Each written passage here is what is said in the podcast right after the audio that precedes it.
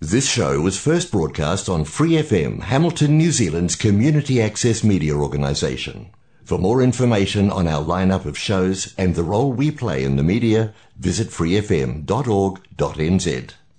怀卡托华人之声，音质天成，悦动人生，伴我随行。怀卡托华人之声，音质天成，乐动人生，伴我随行。 You are listening to Waikato Chinese Voices. Follow our radio, share the world. 您正在收听的是 FM 八十九点零怀卡托华人之声广播电台节目，我们在新西兰为您播音。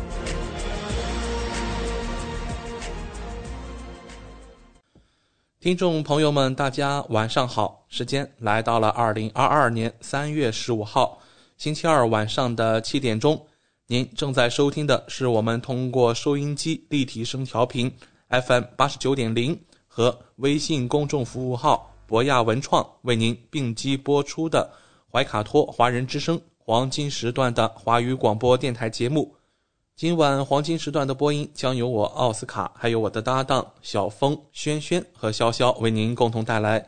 首先和您介绍一下今天新西兰本土疫情的信息发布。根据新西兰卫生部发布的通知，今天新西兰本土新增两万一千六百一十六例社区传播，九百六十人住院，其中二十二人进入了加护病房，新增两例死亡。据卫生部总干事阿什利·布鲁姆菲尔德介绍，入院病患通常出于三种原因：第一，出现新冠症状需要医院护理；第二，存在基础疾病，如新冠导致糖尿病或心脏病恶化；第三，因为其他原因就诊却检测呈阳性。目前，奥密克戎亚变种 BA.2 已成为新西兰主要的致病菌，在 PCR 受检病例中。约百分之七十五到百分之八十携带 BA 二亚变种，与奥密克戎原始病毒相比，该变种的传染性还要高出百分之三十三，但没有证据表明致病严重程度会更强。关于新冠的后遗症，部分患者在痊愈后会出现容易疲劳的症状。在英国，约五分之一的确诊病例会在感染五周后继续显现部分症状。新冠后遗症在新西兰的发展情况仍有待研究，卫生部门也欢迎民众踊跃的参与。您可以拨打零八零零八零零五八幺，向研究人员了解相关的情况。好了，今晚首先和您见面的栏目是由《中新时报》特约播出的全球新闻纵览。观点改变生活，动态触手可得。中新时报特约节目《全球新闻纵览》，关注大千世界，传播价值资讯。怀卡托华人之声整点播出。家事、国事、天下事，事事关心。这里聚焦了社会的点点滴滴，最新最快的国内外政治经济动态。尽在每周二七点的全球新闻纵览。今晚直播间为您播报的主持人是小峰和奥斯卡。首先，我们来关注中国大陆新闻。李克强主持召开国务院常务会议，确定政府工作报告，重点任务分工，要求扎实有力抓落实。推动经济在爬坡过坎中保持平稳运行。国务院安委会已对二二五贵州三河顺勋煤矿顶板事故查处进行挂牌督办。碳排放报告数据弄虚作假，生态环境部公开通报四家机构。财政部下达四十亿元。支持二十个国土绿化试点示范项目。中国铁路消息：三月十五日前已购火车票可免费退票。上海创新成立消费者权益保护基金会，全力优化消费环境。广东惠州惠东县海域三月十四日二时二十八分，发生四点一级地震，多地有震感。河南郑州等地特大暴雨、洪涝灾害灾后恢复重建总体规划发布。十四日凌晨，内蒙古包钢集团球团脱硫项目发生一起火灾，致七人死亡。带来一组经济新闻。央行消息，为维护银行体系流动性合理充裕。十四日开展一百亿元七天期逆回购操作。银保监会提醒消费者，警惕过度借贷营销诱导。国家邮政局消息，一至二月份全国邮政业务收入两千一百六十八亿元，邮政行业业务总量两千二百一十五亿元。其中，上海市以二百八十二亿元的快递业务收入获第一；金华市以约十六亿件的快递业务量获第一。A 股已有一百五十七家公司发布二零二一年年报，一百零八家计划现金分红，拟分红合计二百七十七点三一亿元。带来一组疫情新闻。国家卫健委三月十四日通报，十三日三十一省市新增确诊病例一千四百三十七例，其中境外输入病例一百例，本土病例一千三百三十七例，包括吉林八百九十五例，其中吉林市四百五十三例，长春市四百三十例，四平市七例，延边朝鲜族自治州四例，松原市一例。山东九十二例，其中青岛市六十八例，德州市十三例，淄博市七例，滨州市两例，威海市一例，烟台市一例，广东七十九例，其中深圳市七十五例，东莞市两例，广州市一例，中山市一例，陕西六十例，其中宝鸡市四十五例，西安市十四例。汉中市一例，河北五十一例，其中廊坊市三十例，沧州市十九例，邢台市两例；上海四十一例，其中闵行区九例，浦东新区七例，静安区六例，嘉定区五例，徐汇区四例，黄浦区三例，青浦区两例，长宁区一例，虹口区一例，金山区一例，松江区一例，凤汇区一例。天津四十例，其中武清区十六例，南开区六例，河西区五例，滨海新区四例，津南区三例，虹桥区两例，西青区两例，北辰区两例。江苏十六例，其中连云港市十二例，常州市三例，宿迁市一例。甘肃十二例，其中兰州市八例，兰州新区四例。福建十例，均在泉州市；辽宁九例，其中营口市五例，铁岭市两例，沈阳市一例，盘锦市一例；黑龙江七例，均在哈尔滨市。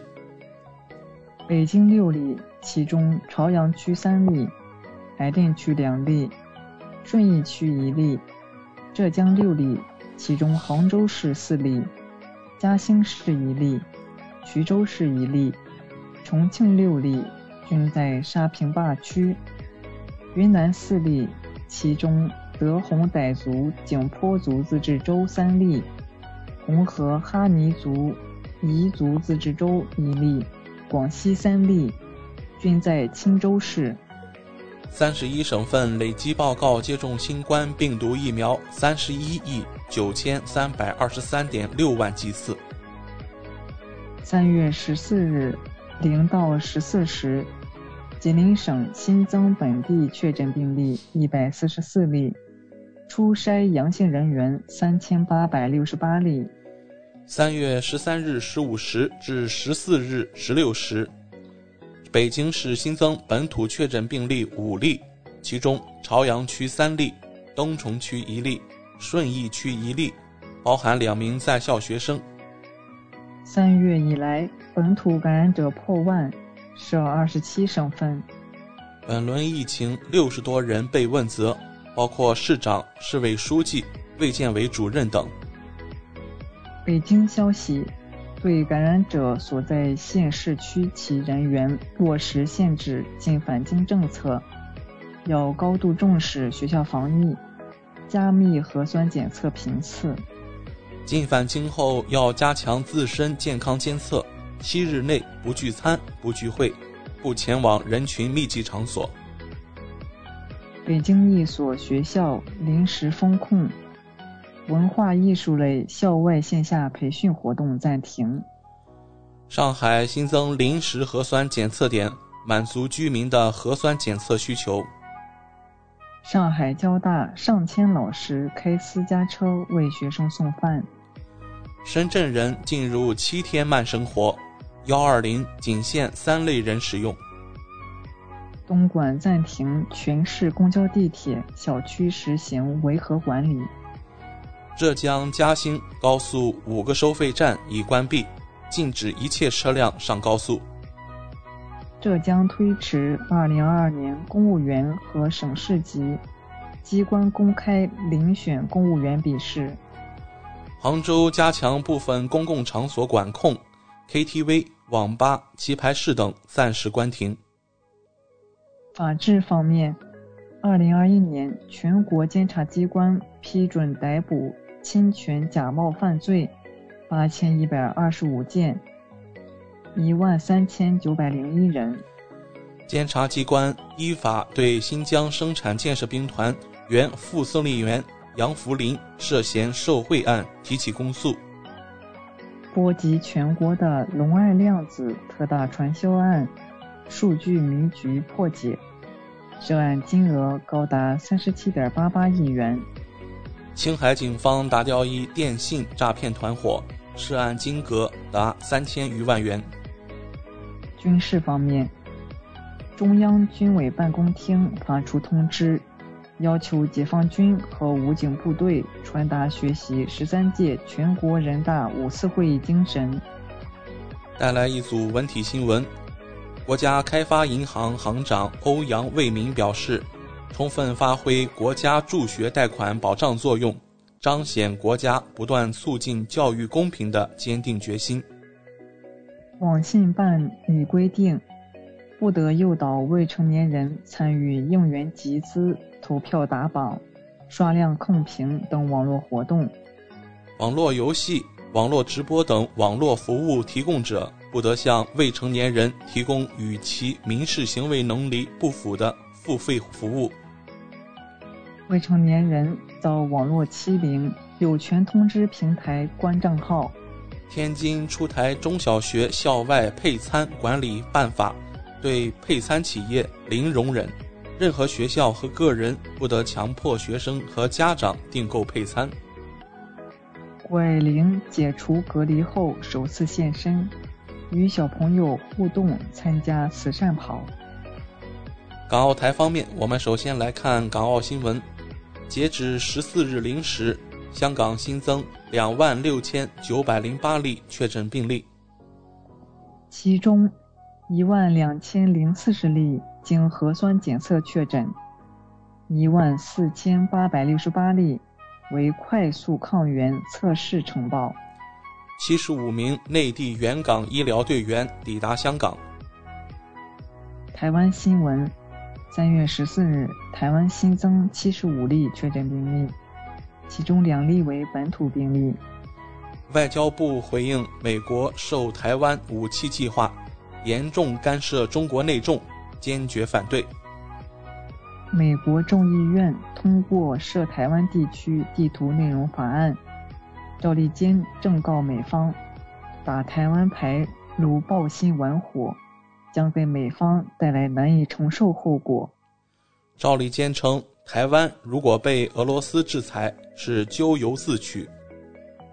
台北校园突发火情，无人员受困。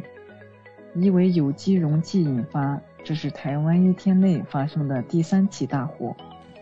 台湾一架幻影两千战机坠海，飞行员跳伞获救。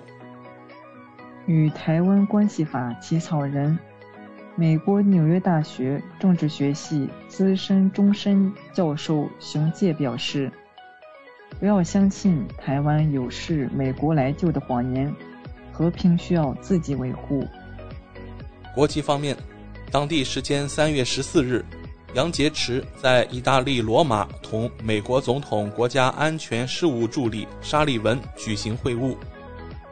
中国外交部就美国在乌克兰生物实验室六问美方。美国官员称，俄方已向中国提出军事援助要求。赵立坚回应：散布虚假信息，用心险恶。外交部回应：中国互联网遭受网络攻击，证明美国是真正的黑客帝国。中方对来自美国的利用中国为跳板的对其他国家实施网络攻击的行为表示严重关切，这再次表明中国是很多国家黑客攻击的目标。美国威胁中国，若帮助俄罗斯规避制裁，将面临后果。外交部回应，反对美方任何形式的单边制裁和长臂管辖。将坚决维护中国企业和个人的合法权益。第十三架接返自乌克兰撤离中国公民临时航班抵达大连。中国红十字会向乌克兰提供第三批紧急人道主义物资援助。国际原子能机构消息，因身心疲劳，切尔诺贝利核电站工作人员已停止安全维修工作。瑞士信贷银行日前发布报告，西方对俄制裁将削弱自身金融主导权。法国科学家通过基因组测序，双毒合一的德尔塔克戎变体首次证实。截至北京时间二零二二年三月十四日二十时二十分，美国约翰斯霍普金斯大学统计数据显示。全球累计确诊四亿五千六百九十万八千七百六十七例，其中死亡六百零四万一千零七十七例。拜登与马克龙通电话，强调要俄罗斯为其行为负责。美国加州圣地亚哥警方在执行法院驱逐令时，与作为屋主的四十七岁。华裔女子李艳发生冲突，李艳在对峙过程中手持菜刀刺伤警察，现场警察连开数枪将其击毙。现场视频披露细节。俄乌战局第十九天，战争的尽头隐约可见。三月十四日，俄乌双方以视频的方式举行第四轮谈判。泽连斯基表示。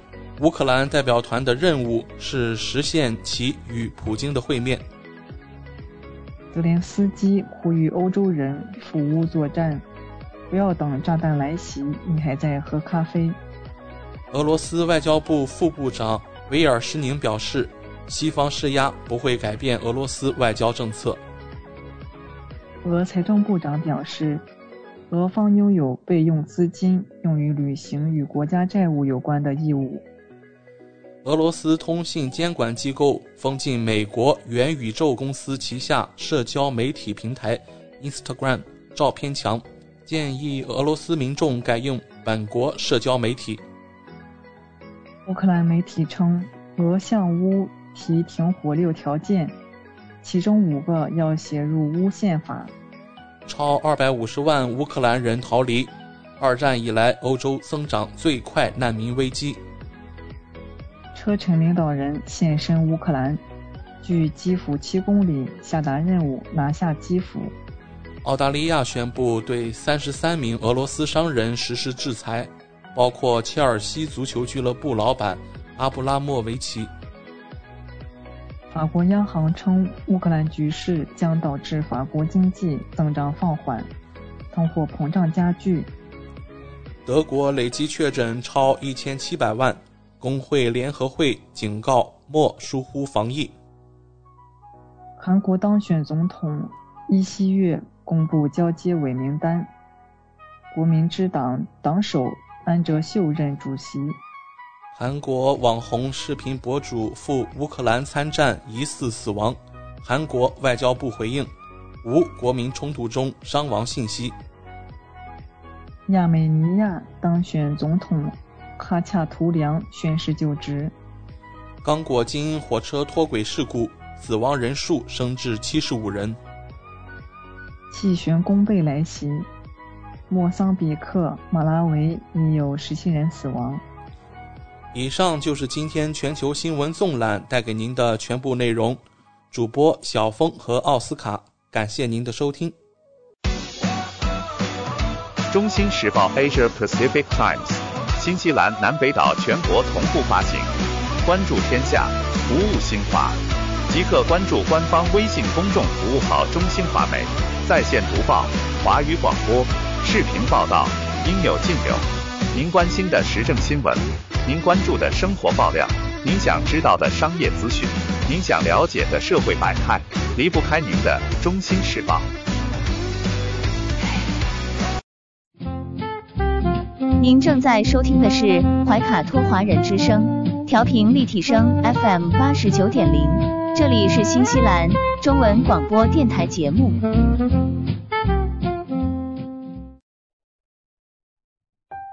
光影随行，戏如人生。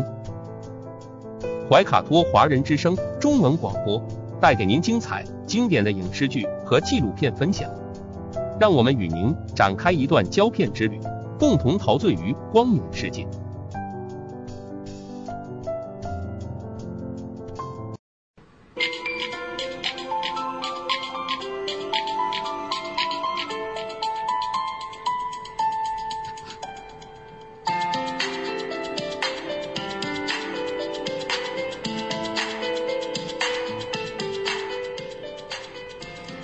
亲爱的听众朋友们，新西兰怀卡托华人之声一直陪伴您，我是主持人轩轩。光影随行，戏如人生，分享精彩的影视作品，无论是电影、电视剧还是优秀的纪录片，都会陆陆续续的来装点您的生活。今天呢，我们先来跟大家分享呢，是一部来自于 TVB 的诶。不是电视剧，是纪录片。这部纪录片呢，叫做《无穷之路》，TVB 的纪录片啊，《无穷之路》。在二零二一年的夏天，由 TVB 新闻与资讯部出品的十二集扶贫纪实纪录片《无穷之路》在香港翡翠台呢正式开播了。作品问世之前呢，观众们也是十分的好奇。这是一部以香港或者是说以大湾区的视角来拍摄的扶贫纪录片，究竟会有什么样的不同呢？那令人惊讶的是呢，这部纪录片开播之后呢，口碑是持续升温，讨论度呢也是居高不下，成为了最近的国产纪录片的最新天花板。在纪录片当中呢，说着一口流利的粤语，穿着简单哈利落的运动服啊，这位是陈贝儿。陈贝儿出现在通往悬崖村的海拔一千多米的钢梯上，他有时候呢又行走在怒江湍急江水的岸边，又踏进了大西北戈壁的沙漠。在与摄制组经历的两个多月当中呢，经历的是几千里路的拍摄，哇，真的是八千里路云和月，穿梭在全国的六个省份，从全国最南部的热带雨林走到了青藏高原。与以往纪录片不同的是，《无穷之路》的主创团队啊，它不完全是从第三方这个角度来讲述的。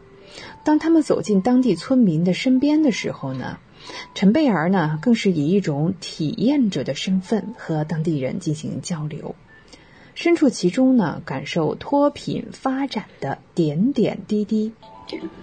片中呢，当外形青春靓丽的陈贝儿走进曾经的穷乡僻壤当中。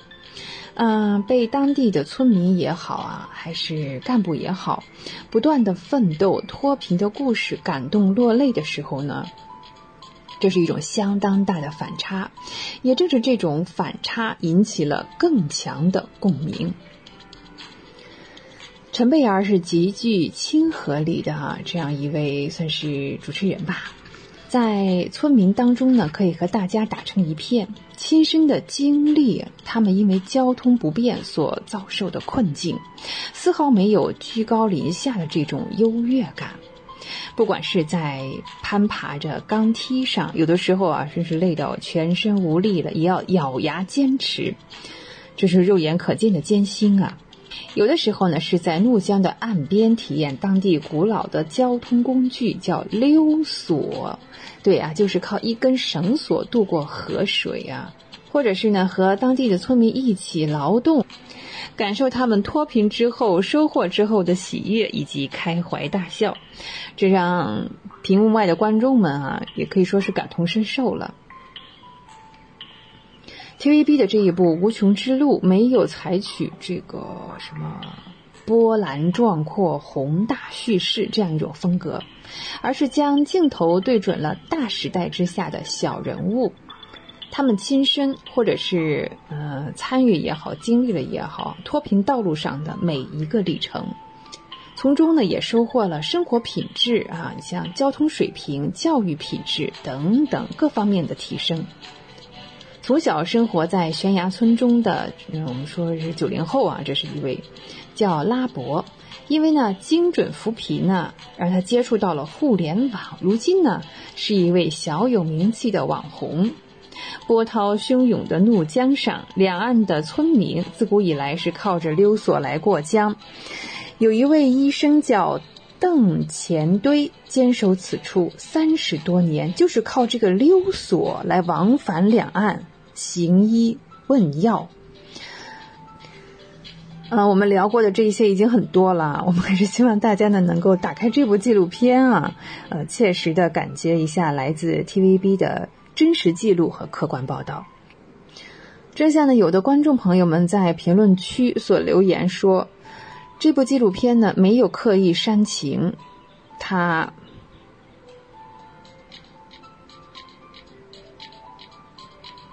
正如呢，有的网友在评论当中这样讲：“无穷之路没有刻意煽情，也没有刻意的去歌功颂德，但是呢，却是看着眼泪流的最多的一部纪录片。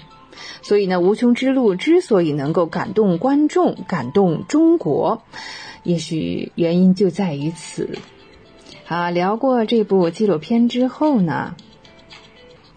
我们来看《碟中谍》，哎，这是八，呃，他的照片已经曝光了啊。五十九岁的阿汤哥啊，继续，嗯，这事是看起来真的不太像五十九岁啊，照片上还是像是个三四十岁的人哈。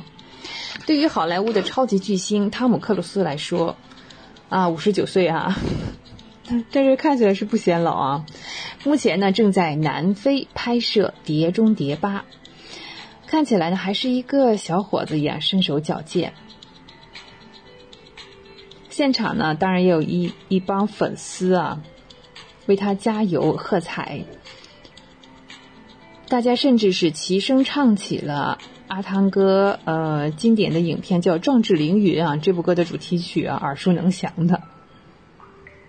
哇，说起《壮志凌云》，这是一九八六年的电影，应该是距今呢已经过去了。三十六年，这些粉丝还能够齐声高歌这样的主题曲，这也是多年的铁粉钢丝啊！这一幕呢，也让在现场的阿汤哥十分的感动，他面带笑容，也是双手合十来表示感谢。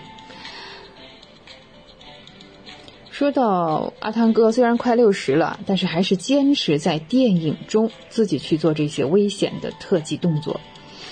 呃，阿汤哥的特技动作呢，嗯，为此呢，据说是哈，他特意报了一些飞行课程，以便在《碟中谍八》的一些动作场景中能够驾驶一架波音飞机。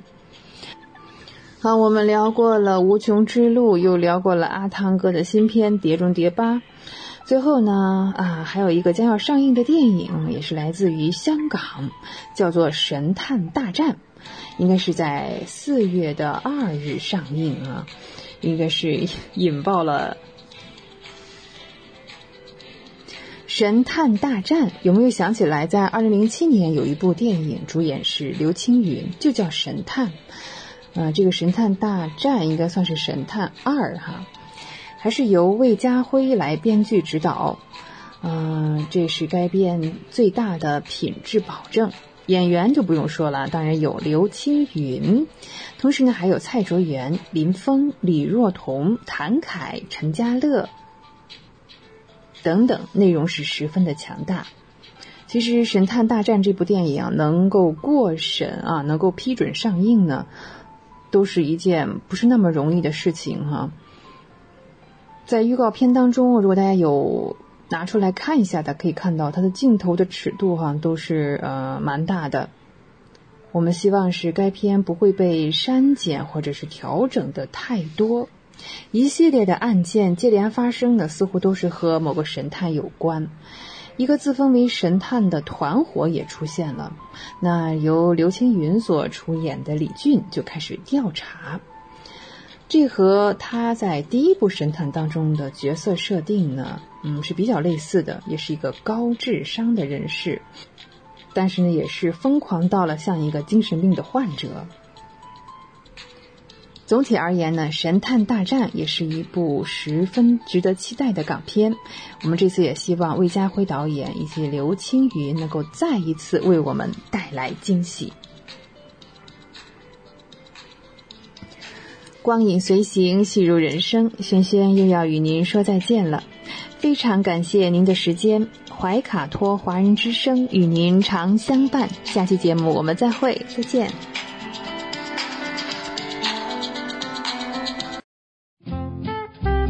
您正在收听的是怀卡托华人之声，调频立体声 FM 八十九点零，这里是新西兰中文广播电台节目。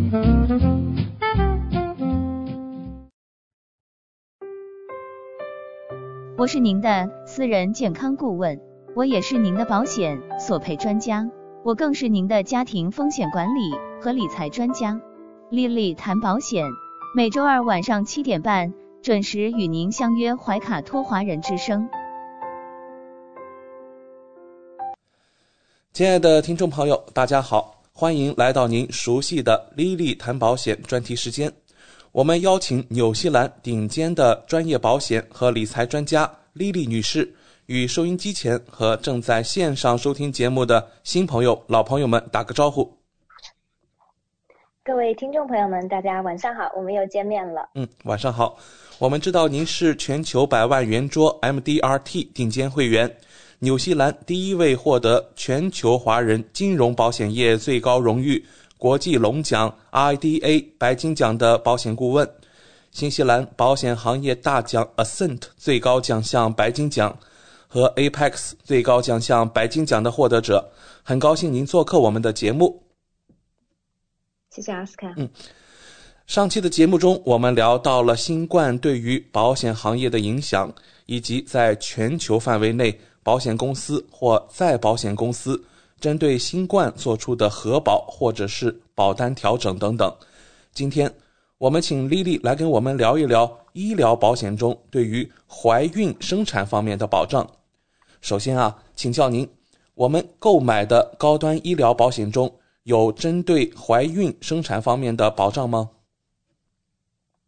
嗯，谢谢奥斯卡。嗯，呃，首先第一个要说的呢是，其实怀孕生产呢，它是在我们购买的高端医疗保险中呢，它是属于 general exclusion，叫大免责。嗯，但是呢，不同的保险公司跟不同的保险计划，它会有一些怀孕生产方面的部分的保障。嗯，呃，有的公司呢，它是作为 loyalty benefit，有的公司呢，它就是在保险中，就是以一个小的这种。benefit 出现的，嗯，那么 in general 来讲呢，我们在纽西兰呢，怀孕生产是免费的，不需要花钱，然后呢，也不需要等待，因为生孩子嘛，两条人命是很大的事情，所以整个的这个纽西兰的公立呢，其实能够提供非常非常好的保障。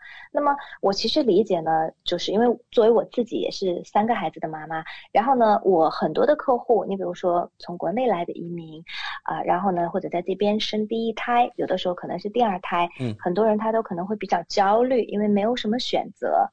因为在国内的话，大家可以选择去啊、医院，然后找不同的医生，是的然后呢主任医生啊等等。那么在纽西兰的话呢，因为我们的公立医疗系统呢，其实能够给为产妇呃提供非常好的照顾，然后包括新生儿，所以呢，其实它整个的服务都是免费的，而且不需要等待。所以呢，我们在纽西兰呢，我先跟大家简单的讲一下我们在这边就是怀孕生产整个的一个程序。嗯啊、那当然就说如果啊、收音机前的听众朋友们呢，如果对这方面没有什么太多的概念的话呢，可以正好趁这个机会呢，可以了解一下。然后我们再来谈到是说保险，我们的医疗高端医疗保险中嗯是否有对这方面的一些部分的一些保障。首先来讲呢，当我们就是说呃怀疑自己怀孕了或者发现自己怀孕了呢，呃大多数的情况呢，我们有。第一个去见的这个相关的专业人士呢，要么是家庭医生，要么呢是助产士。那么在纽西兰呢，助产士它是独立的助产士，然后呢，很多人他可能会选择先见自己的家庭医生，因为毕竟家庭医生对自己的很多信息他都很了解。那么在家庭医生那边呢，我们可以做免费的这个再次的验孕的这个测试，就会比较准确。然后呢，可能一旦确定了怀孕之后，那家庭医生通常呢会给我们开验血。可能就会是初步的第一次的这个验血，那嗯验血是不需要花钱的啊、那么所以呢，只要我们享受免费的公立医疗，那整个这个生产从最初期到产后这些整个的一套都是不需要花钱的。那么我们验血之后的话呢，那当然什么都是正常的话，那家庭医生呢就会建议我们去找这个独立的助产士，找 midwife。那独立的助产士呢有很多很多，有讲中文的，有讲英文的，然后包括有的呃就是各个。啊、国籍的可以讲不同语言的都行，我们可以根据自己的需求，啊、或者身边朋友的介绍去选择适合我们的，并且他是能够就是他有时间可以照顾我们的，因为毕竟来说怀孕有九个月的时间，那么这个助产士需要从头跟到我们，一直到出生之后，甚至宝宝在可能前一两一个月都是前两周到一个月都是属于助产士的这个范围，回头之后才会转到 Plunket 那边去。那么当我们联系了这个助产士呢，然后助产士他也有时间，他会跟我们签订一个就是这个护理的这个合同。那么之后的话呢，这个助产士他会负责我们整个怀孕期间的这个所有的，包括我们的检查。然后呢，当然这个啊、呃刚开始从怀孕初期呢，可能我们在见这个助产师呢，可能就是每一个月可能见一次。然后呢，到了怀孕的后期的话呢，看不同的 trimester，那我们可能再见助产士会变到频繁到一个礼拜一次。那如果怀孕中我们有出现任何的其他的 complication，比如说妊娠糖尿病，这是比较常见的，尤其在华人朋友中间其实是蛮蛮常见的。那么可能就是助产士会对我们有一些额外的一些监测。那么在怀孕中呢，通常来讲呢，我们需要做两到三次的 B 超。那么这个 B 超呢，通常第一次呢是看我们这个就是判断我们这个胚胎的大小，然后看我们这个预产期是什么时候。然后呢，第二次的 B 超呢，大概是在十周到十二周的样子。然后呢，这个是作为这个啊。唐氏综合症的这个筛查，我们叫 Nuco Scan，然后通常是在纽西兰是有这个做 B 超加上做验血来完成的。那这个大家可能有生过孩子的都知道，这个都是免费的。嗯，然后呢也不需要花钱。那有的可能有的朋友会讲说，为什么我们在怀孕中的 B 超有时候需要花一些钱呢？其实这个是跟检查机构不一样，然后呢，它可能呃申请到的政府 funding 或者是说它制定的价格不一样。那有很多的地方我们是可以选择免费去做这样的检查，完全不需要花钱。也有部分的检查机构要收一部分的钱，你比如说有的地方可能要收五十块钱或者是什么样的。那大家，就像我讲的，大家可以选择不需要花钱的地方，所以那整个整个过程就都不需要花钱。然后第二次的这个 B 超呢，就刚才我提到第三次的 B 超呢，可能就是在二十周的样子啊、可能再做一个这个 B 超，看看这个孩子成长的这个问题，那个时候就能够看到性别了。我们大家就是想要知道的这个性别。那么呃，所以呢，这个是我们在正常情况下怀孕生产中可能会牵扯到的，有定期的验血，然后呢，助产士会给我们开验血单，然后呢，有定期的这个独立助产士帮我们监测心这个胎呃胎儿心跳，然后呢，包括测验我们的这个啊，就是做尿液检查，看看就是比如说血糖啊等等这些东西，嗯啊都会在里面。然后包括我们的这个 B 超。那如果是说我们在怀孕中有遇到一些高风险的一些问题，比如说妊娠糖尿病啊、妊娠高血压等等这些，那么通常呢，助产师会推荐我们到公立医院去见这个专家。公立医院有专门的妇产科的这个专科，那这样的这个见专科也是。也不需要花钱，然后在这个时候呢，往往这个可能 B 超就会比较频繁，可能就是每次去见专科都要再做 B 超，可能就变成每个月做一次。嗯，所以呢，可能不同的人的情况不一样，可能就是有的时候可能接受的服务，可能有的人觉得说。啊，非常的密集，我能够做的检查，或者是见医生。有的人觉得说，好像，哎，整个孕期好像也没有什么太多的检查，也没有什么人理我这样子。那但这个主其实就是根据就是产产妇具体的身体的情况跟胎儿具体的情况。然后我们生产的话呢，嗯，我们可以选择在两个地方生产，一个是公立医院，另外一个是生产中心。那么这两个呢各有各的优缺点，当然我相信很多人有自己的 preference，有的人选择在家里也可以。那么呃这个在医院里头呢，那好处呢肯定就是说，因为万一有什么意外的话呢，它可能比较能够快的能够应付。然后呢，在这个生产中心的话呢，环境可能比较 relax 一点，很多人他可能会比较喜欢。那么通常情况下，如果是顺产的情况下呢，在公立医院很快，那公立医院也会让我们转出院转到这个生产中心。然后呢，还有一个我们经常会遇到的一个问题呢，就是我们经常会被会问到，我是否可以选择性的剖腹产？很多人会问到。那么，呃，我们如果是在公立医院正常生产的话呢，那他这个，通常情况下，医生是不会建议我们去选择性的这个剖腹产的。那除非就是说我们在生产中遇到困难，然后呢，或者需要紧急剖腹产这种情况，那正常的情况下都是在鼓励我们顺产。那么这个呢，就是谈到我们整个在这个生产过程中，可能就是说正常的一种情况。那么现在我们来谈谈这个保险里面对这个怀孕生产的这个保障。嗯，那么首先来讲呢，刚才我提到了大多数的高端医疗保险，它对于怀孕生产呢，它都是在大免责，因为我们公立医院能够免费提供这方面的保障。因为我们之前在谈到高端医疗保险呢，我们也强调了这一点，就是说我们纽西兰的高端医疗保险，它是建立在公立医疗的基础上的，所以公立医疗能够及时救治的东西呢。呃，我们的医疗保险都会用不上。刚才这我提到的怀孕生产就是其中一个典型的例子。嗯，那么呃，我们的保险中它对怀孕生产会有一些什么样额外的保障呢？第一个就是现在刚才我提到了，很多人呢他会觉得是说我们做 B 超可能会有一些额外的费用，对不对？嗯，那么还有一些人呢，我们在就是做这个，就是有的人比如说在做这个。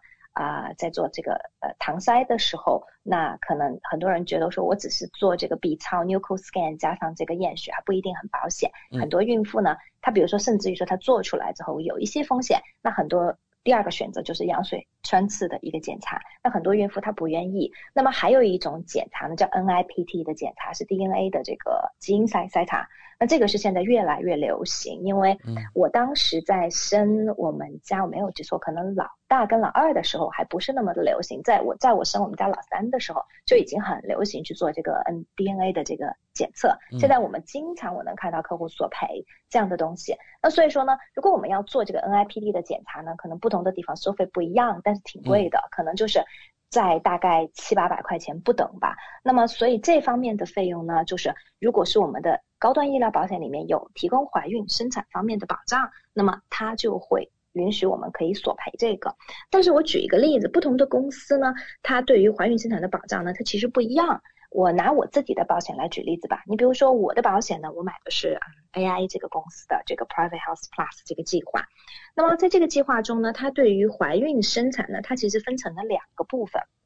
第一个部分的保障呢，是它每一年，就是我们每一次怀怀孕，每一个人在每一个保险年度，它会有一个一千五百纽币的一个额度去支付怀孕、生产和不孕不育相关的费用。它这个地方呢，大家注意，它也保不孕不育。你比如说，像有的时候我们需要去做检查，为什么怀不上孕，会需要去看这个妇产科的专科，然后呢？就是看专科需要花钱嘛，然后呢，私立的妇产科专科去知道为什么我怀不上，那相关的包括这个不孕不育检查，它都在这个一千五百块钱里面，它都有保。像我刚才举的例子，我们要做这个啊怀孕期间的这个 DNA 的检测，或者额外我们做 B 超收的额外的费用，都可以在这个一千五百块钱里面索赔。那么很多人就会问说，那如果是说我怀孕的时候，我想要走私立的妇产科专科，可以吗？可以。其实，在纽西兰的大多数城市都有，包括我自己生孩子的时候，我也是选择的是私立的这个妇产科的专科。但是呢，私立妇产科专科他们通常收费呢，他们是以 package 就套餐价格他们来收的。那套餐价格可能不等，我看到的索赔中有可能三千五到可能七千块钱都有不等的这个价格，接接近七千块钱。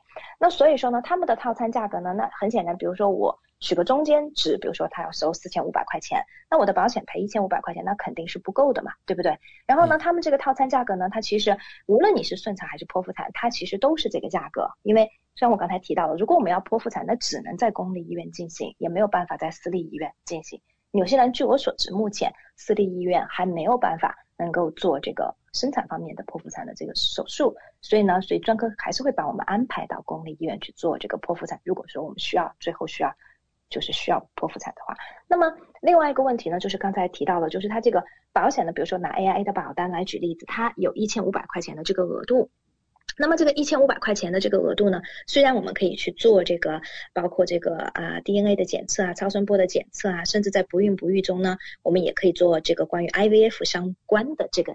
检查，但毕竟呢，它这个额度是比较低的，虽然也没有垫底费，然后呢，它一个保单年，然后呢，一次怀孕我就只有一千五百块钱。那么还有一种情况呢，就是刚才我提到，我们怀孕中有时候会出现一些风险稍微高一点的，比如说高龄产妇，比如说妊娠糖尿病或者妊娠高血压，这些呢，我们都叫做 risk factor，就是叫 high risk，就是。风险比较高的这个怀怀孕，如果是这种情况呢，那么 A I 的这个保单呢，医疗保险呢，就会再提供额外的两千块钱，在这个怀孕生产方面的。那么我们可以就是用这个两千呢，就是由比如说由 G P 或者我们的专科或者我们的助产士有评估这个怀孕期间呢有任何高风险因素的情况下，刚才我举的例子，比如说妊娠糖尿病啊、妊娠高血压，我们需要进行相关的检查或者治疗，我就会有额外的这个两千块钱。这个两千块钱呢，就是在一个保单年终会有两千块钱，那所以这个两千块钱加上前面的一千五呢，如果我同时符合这个后面的这个条件的话，那我就可以有三千五百块钱我可以索赔。然后另外一个呢，在 AIA 的这个保单中，它比较好的呢是，如果是说我跨了一个保单年，比如说因为怀孕时间比较长嘛，对不对？有九个月，正好呢我可能有跨了一个保单年，那我这个两千呢我就可以索赔两次。所以说呢。最好的情况下的话，客户呢可以索赔拿到了四千加上一千五，可以是到五千五百块钱。所以呢，这个就是说，在很多数的情况下就够我们去支付这个私立的这个产科方面的这个套餐的价格。但是呢，它有一点剖腹产它是不包括在内的，所以呢，只就是我们的这个啊专科只要不特地说明这个钱是用作剖腹产的，其实都没有问题，因为。呃，我们在生产的时候并不知道会是顺产或者是剖腹产，而且这个钱我们是提前交嘛，对不对？嗯。那所以呢，这是刚才我谈到的第一个，就是我自己的这个保险公司。另外一个呢，就是我谈一下市面上最大的两家医疗保险公司，一个是 Southern Cross，一个是 NIB，这两家公司都是买的人也特别的多。Southern Cross 这个公司呢，如果比如说我们买的计划是 Southern Cross，比如说最流行的叫 Wellbeing Two 这样的计划的话呢，那购买了保险，它一年以上呢有这个产科、妇科专科或者麻醉师提供的这个护理和服务，它包括了 B 超啊、多普勒超声波啊，像这些，它每年呢它有提供七百五十块钱的这个索赔额度，但是我们需要负责这，我们需要支付垫底费。然后呢，所以它有一些条件，第一个是要等十二个月，然后呢，第二个呢就是我们需要付垫底费，它最多会赔到七百五十块钱，所以它额度呢不多不多。然后呢，另外一个的话呢，就是我们如果有的客户买的是 Southern Cross 比较贵的产品叫 Ultra Care，因为 Ultra Care 呢，它里面呢有包括了就是含家庭医生跟买药这个部分，那么所以说呢，在 Ultra Care 呢，它的额度就会比它的这个 Wellbeing Two 的这个额度要高一些，它会提供到一千块钱。对他的这个索赔的这个额度，但是也是要等一年。对，嗯，然后呢，还有一个呢，就是呃，我们刚才提到的这个啊，刚才我们提到的，在这个 NIB 的这个计划，那 NIB 呢，也是一个比较流行的一个医疗计划，高端医疗保险的计划。那 NIB 的话呢，它对于单次怀孕来讲呢，在一个保单年中呢，它目前的额度算是最高的，在。行业中，目前就是三三家公司对比中，在这三家公司中算是最高的。它每年呢，每一次怀孕，它每一次怀孕，它可以提供到四千块钱的这个关于怀孕中由家庭医生、专家或者是助产士评估怀孕期间有高风险因素它这个注意大家注意就是它有高风险因素，需要进行相关检测等等，然后呢，它会保到四千块钱。但是呢，NIB 的它这个四千呢，它仅仅是叫做 obstetric care 的这个就是 benefit，它不会把不孕不育这一点。所以呢，这个是一个小的这个区别，对，而且呢，它也是有特别说明是剖腹产，还有宫外孕，它是不包括在里面的，对，所以这就是呢，可能市面上比较流行的三家公司，我们刚才做的一个这个对比。嗯，感谢丽丽带来详细的介绍。那大家比较关心啊，我们在索赔的时候需要注意哪些问题呢？嗯，索赔的时候呢，刚才我提到，就是刚才在介绍这个，就是这几家保险公司的产品的时候呢，第一个就是不少的公司它都有等待期。然后呢，你比如说刚才我举的例子，AIA 的这个公司呢，一千五百块钱的这个呢，它要购买保险两年以上，两千块钱的这个额度呢是没有任何等待期的。然后 Southern Cross 呢是有一年的等待期。然后呢，呃，NIB 的这个保险呢是要购买完保险以后的这个怀孕。对，就是你不能够是在买保险之前你就怀孕了，所以他要等到购买保险以后。的这个怀孕，然后他才会保。然后呢，还有就是剖腹产，它不包括在里面。然后有的公司呢，它会保不孕不育的治疗。然后呢，有的公司呢，它不包括这个不孕不育方面的这个治疗。然后还有一个呢，就是我们在索赔的时候呢，因为刚才我提到了，就是我们如果要走私立的这个产科专科的话呢，然后呢，再跟产科专科的沟通，然后包括我们在这个支付这个这个专科的费用，在索赔的时候呢，我们可能有时候需要注意一。下，因为刚才我提到了保险公司，因为索赔中它还是会有一些限制，所以呢，像我们的客户呢，我们都会及时提醒他们，在怀孕的初期，我们就会提醒他们。嗯，那除了您刚才的介绍，还有哪些保险对于怀孕生产有所保障呢？嗯，没错，就是怀孕生产呢，因为是个风险很高的事情，对于妇女来讲，那所以说呢，我们经常也会遇到客户会询问，是说，呃，那我们的大病保险会保吗？我们的人寿保险会保吗？嗯，那我们从这个就是 general 的角度来讲呢，那如果我们因为怀孕遇到了，你比如是说很不幸遇到了风险非常大的，然后比如说导致引发其他的并发症去世，那人寿当然是会赔。因为人寿保险它没有这个方面的免责，我们之前已经提到过了。有些人的人寿保险它没有免责，好的人寿保险我是这样，没没有免责，它是真的是非常好非常好的人寿保险。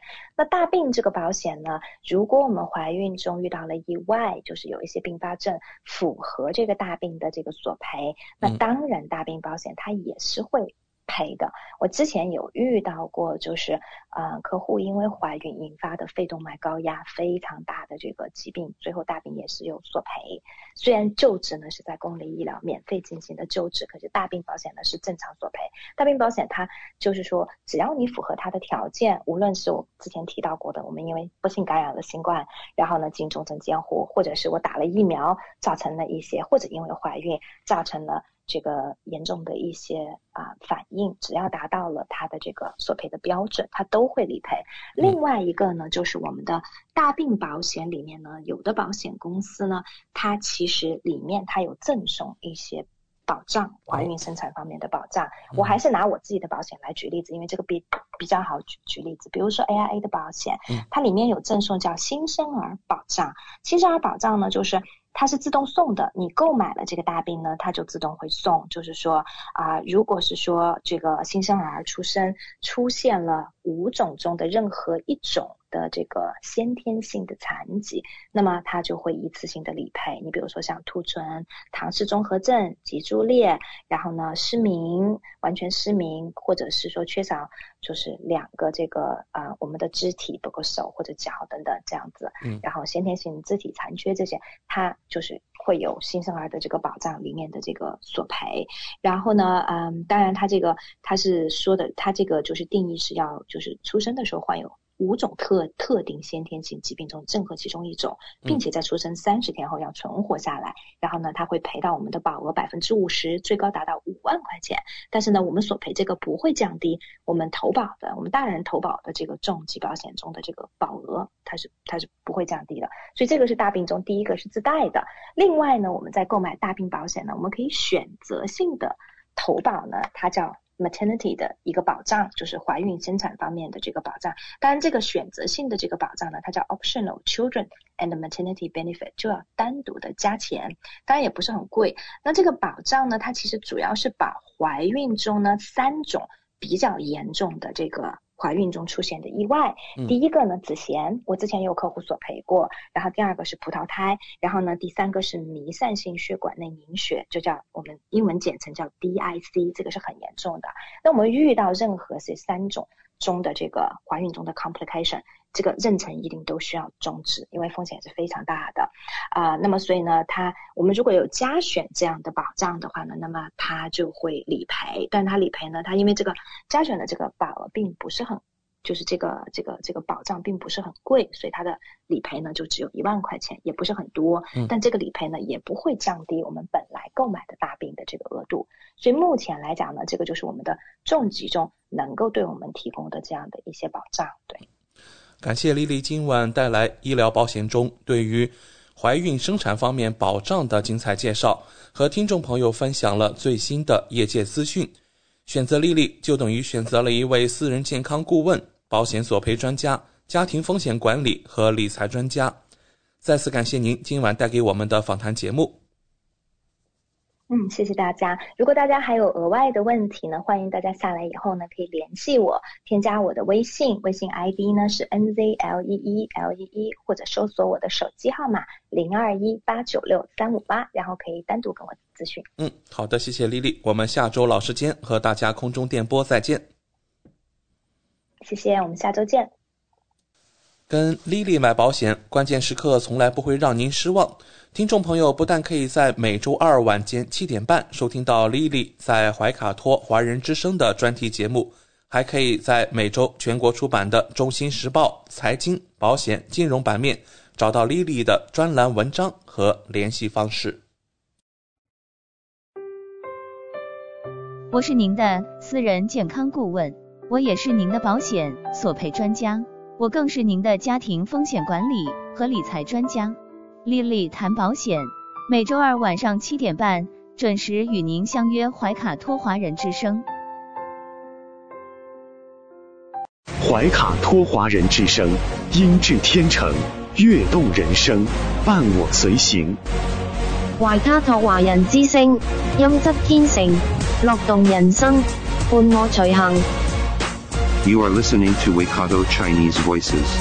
Follow our radio, share the world. 您正在收听的是 FM 八十九点零怀卡托华人之声广播电台节目，我们在新西兰为您播音。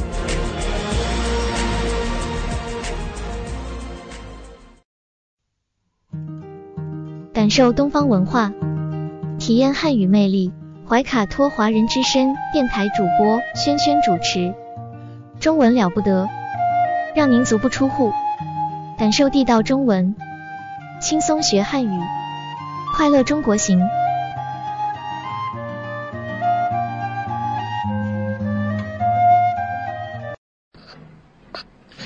嗨，听众朋友们，这里是怀卡托华人之声为您效劳。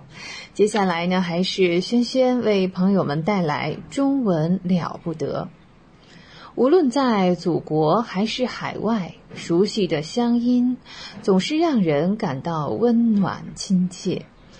中文不但博大精深，而且好学好玩，很有趣。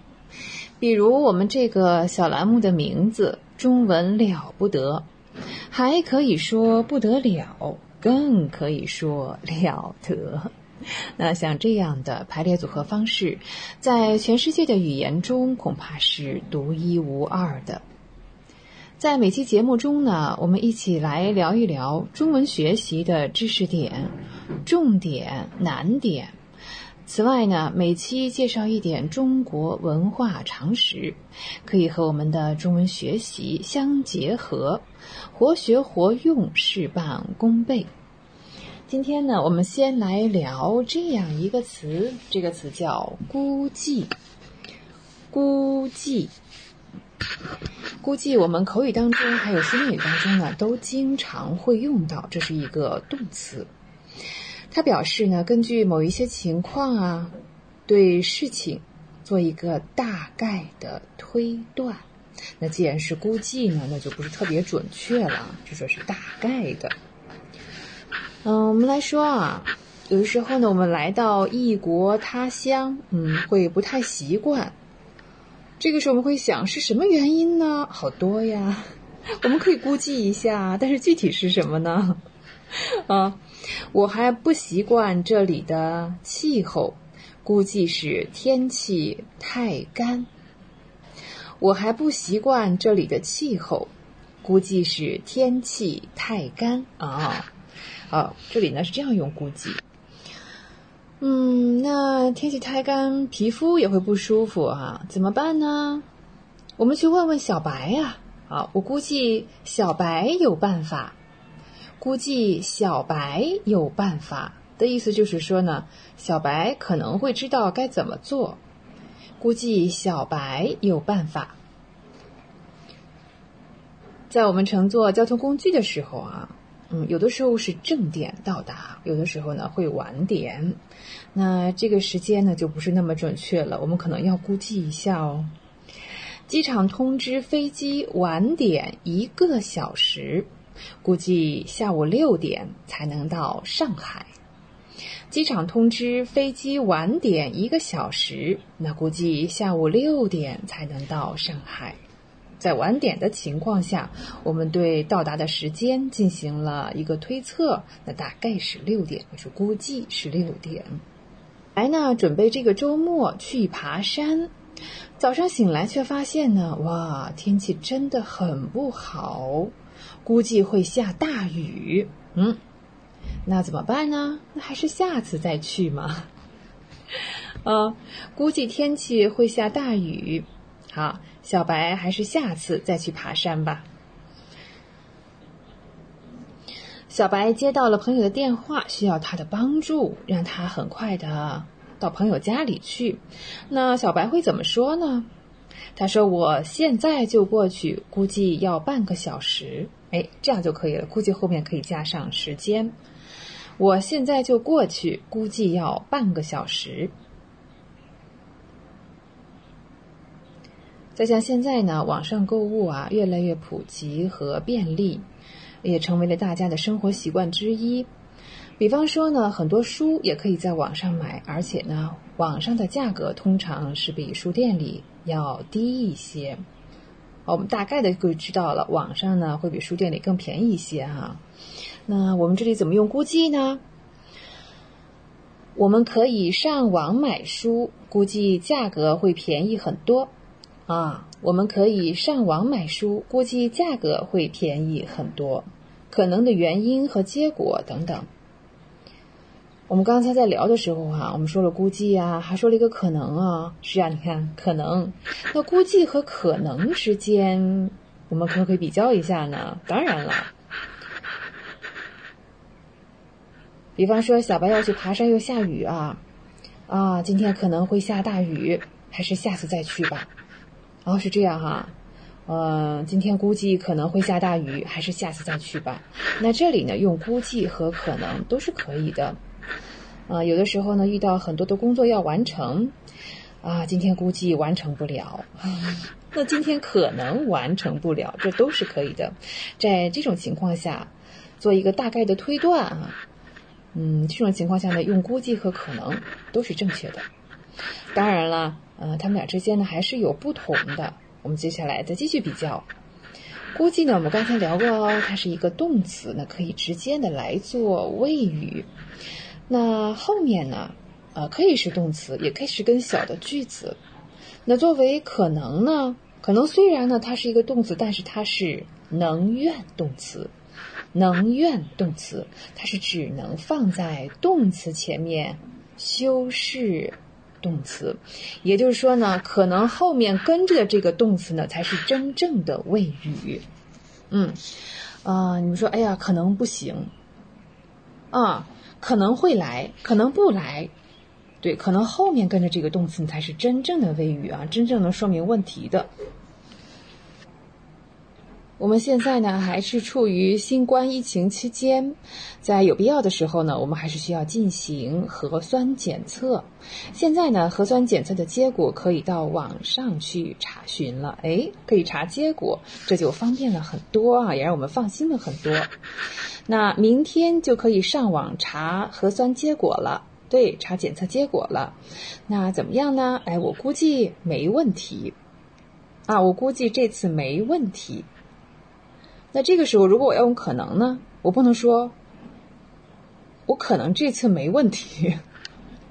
实际上呢，它的语序是要稍微调整一下。明天就可以上网查核酸结果了。我这次检测可能没问题。我这次检测可能没问题。哦，你看。我把这个这一次检测，这是一个小的主语啊，放到了可能的前面。是的，可能的后面呢，就是跟这个真正的谓语动词。嗯，可能没问题。另外呢，可能可以作为形容词来用，估计呢是没有这个用法的，估计就是一个动词。可能作为形容词的时候呢，表示可以实现的。能成为现实的事情，能变成事实的事情，好比说，嗯，小白这么多天没来上课，最可能的原因就是他回国了。小白这么多天没来上课，最可能的原因就是他回国了。这里我们来看最可能的原因。可能的原因，可能呢，在这里作为一个形容词来用了。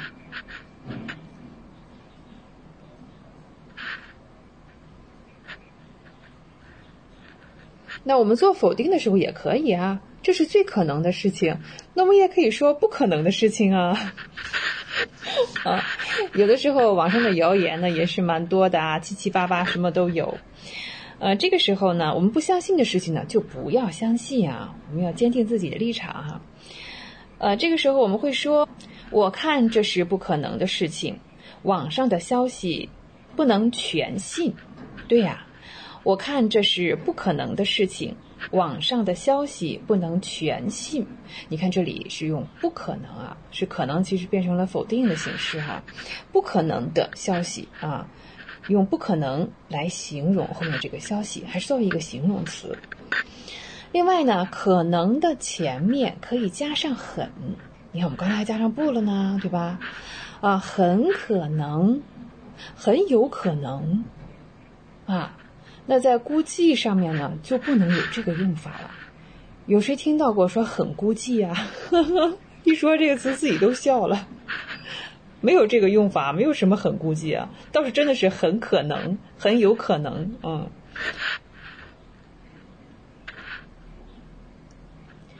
当变成很可能的时候呢，表示加强了这个肯定的估计。嗯，如果说可能本身呢，它可能是一个 possible，那是很可能呢，就是 probably 啊，这样一个区别，可以放在主语的前面或者是后面都可以的啊。我们说。哎呀，很可能小白还不知道这件事。好，很可能小白还不知道这件事情。好，很可能在小白的前面。那小白是主语啊，很可能在主语的前面。我们刚才聊了，还可以放在主语的后面，是吧？好，同样的一个句子，我们再来试一下。小白很可能还不知道这件事。小白很可能还不知道这件事。哎。很可能又到了主语小白的后面，所以呢，这两种说法都是正确的。很可能小白还不知道这件事，小白很可能还不知道这件事，都可以。接下来我们再多造几个句子来进行一下练习。比方说呢，很多小饭馆啊是很受欢迎的，去了晚之后呢，呃，人特别多，要等很长时间。嗯，那这会儿呢？如果去晚了就怎么样呢？估计来不及了啊，也可以说可能来不及了。对，这是我们刚才介绍的第一种情况当中，估计和可能都可以用。好，再来看下一个，我们正看着比赛呢。嗯，到了最后一分钟，怎么样呢？你觉得你喜欢的队会赢吗？会进球吗？还有一分钟，比赛就结束了。我嗯，他们没有机会再进球了。好，这个时候你看，我们用哪个比较好呢？我，他们之间，他们是一个宾语，那这里一定是一个动词。对，只有估计哈，我估计他们没有机会再进球了。还有一分钟，比赛就结束了。我估计他们没有机会再进球了。如果我们把这个句子改一改啊，怎么样能用可能呢？同样的意思，用可能来表达出来。那是有没有可能进球了？是可能再进球呢，还是不可能进球啦？啊，对呀，那可以换成不可能啊。还有一分钟，比赛就结束了。他们不可能再进球了哦，变成了这个样子是吗？嗯，他们不可能再进球了。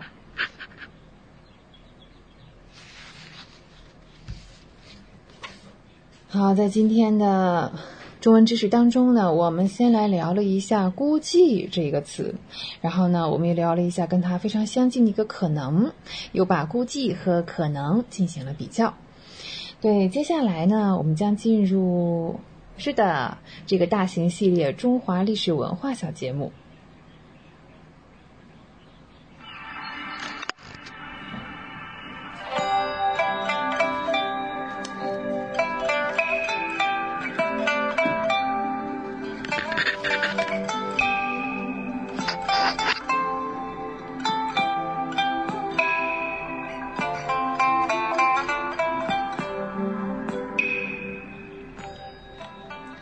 上一期的这个单元当中呢，我们说到元朝呢逐渐出现了有分崩离析的这样一个兆头了。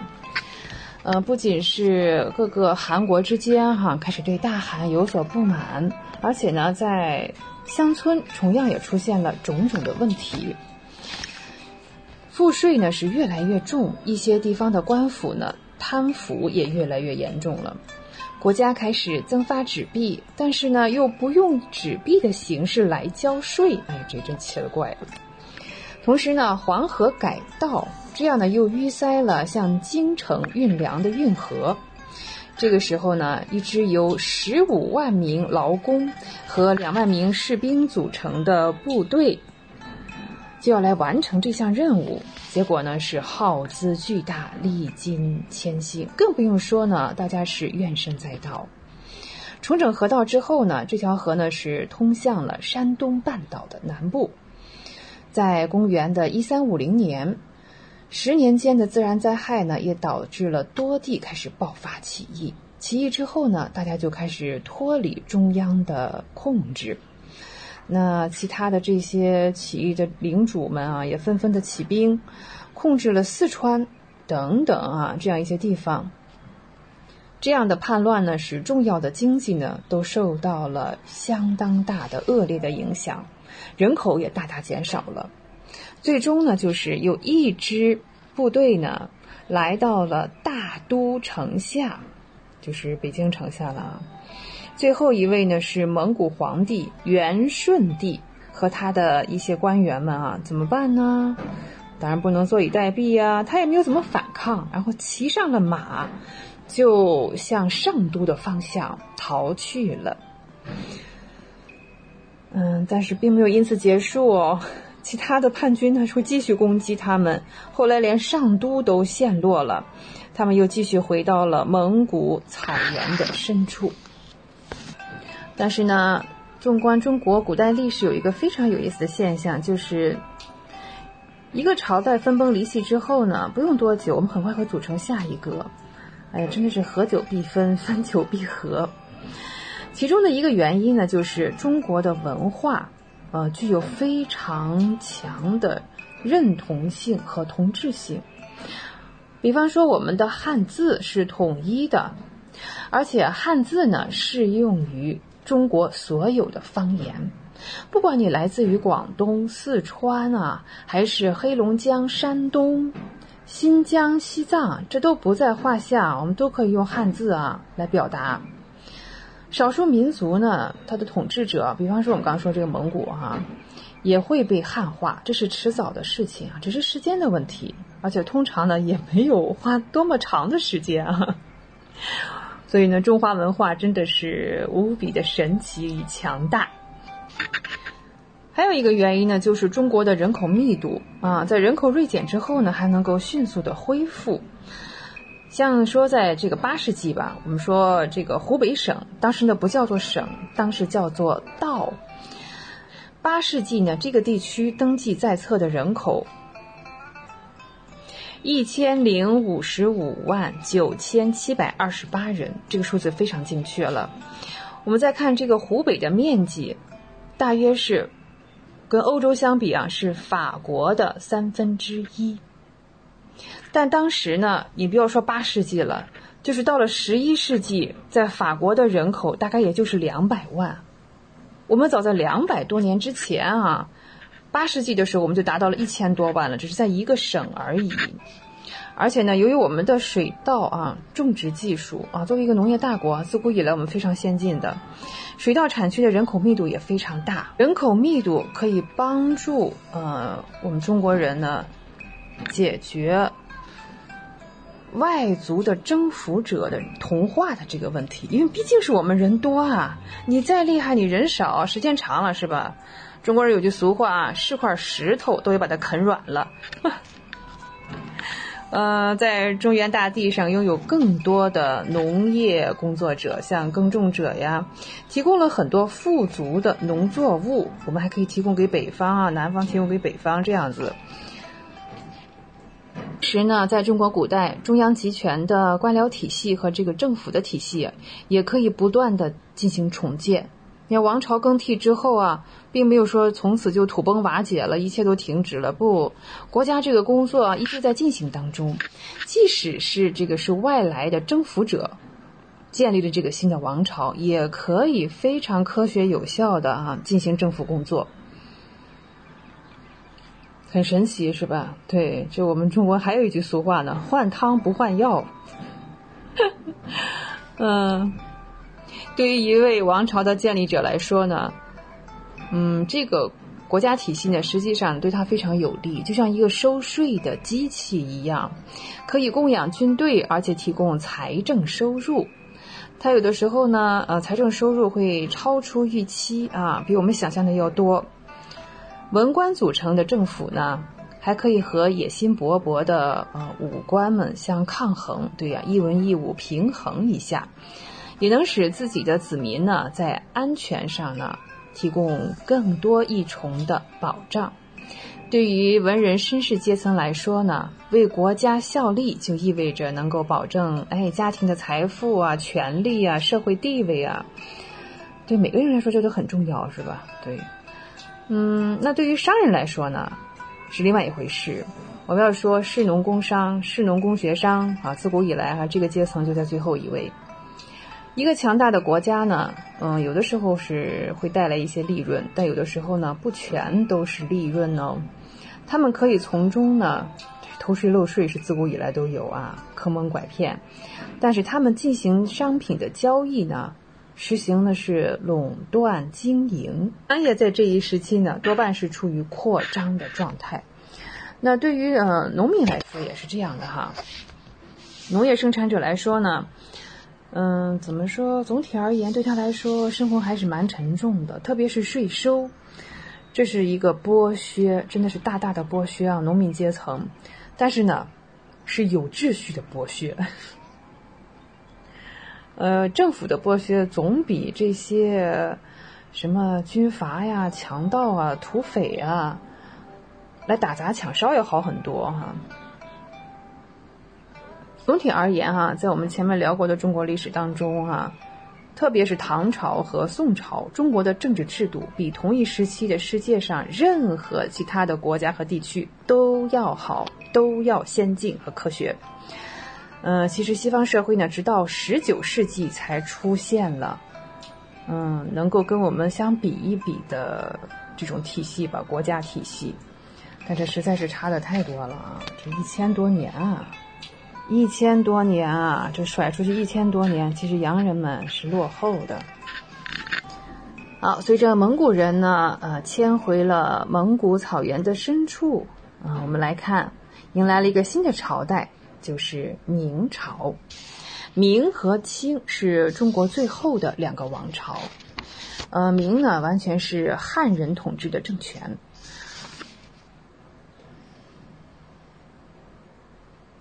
清朝呢，是我们知道啊，是草原的征服者又回来了。尽管如此啊，这两个朝代呢，其实在制度还有管理的模式上是十分的相似的。嗯，甚至是有的时候呢，我们看到一些书上会这样写：明清专制统治。对，我们在讨论它、研究它、学习它的时候呢，都是放在一起来的啊。明清专制统治，就好像是一个，它俩是一个体系似的哈。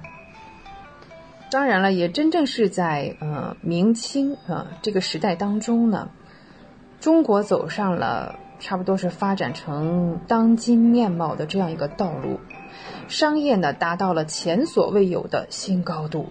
十八世纪，中国出现了前往东南亚和更广阔地区的移民的群体。是的，去南洋啊。那十九世纪呢，这一群体呢迅速的扩大。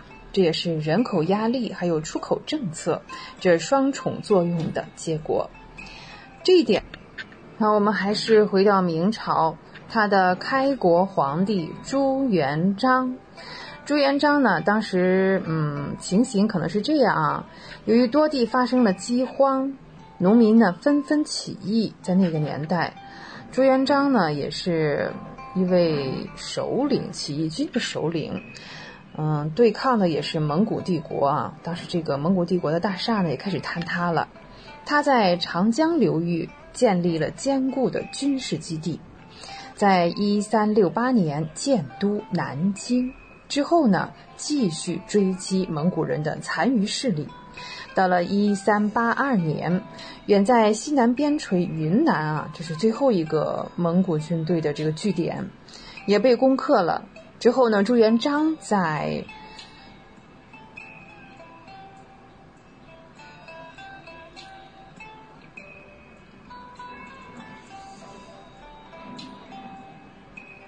在朱元璋的那个朝代当中呢，哈，他的年号是洪武，洪武意思就是宏大的武力。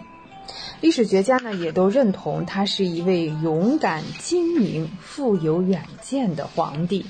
当然了，到了晚年，大多数的皇帝到了晚年啊，嗯，就是这样，是正常的，会变得比较疑心啊，呃，喜欢多想一想啊，有点偏执啊，有点抑郁啊，甚至是更加的残酷了。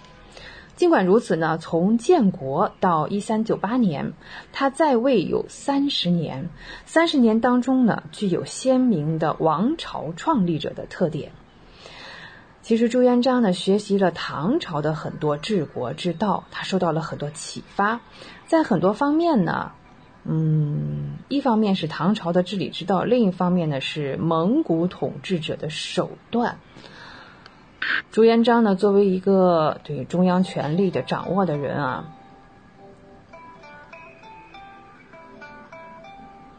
好，我们来看这位洪武帝，作为最高权力的人，他废除了宋元两代政治制度中由高级官员参与重要事务商议的中书省，哎，这个部门呢。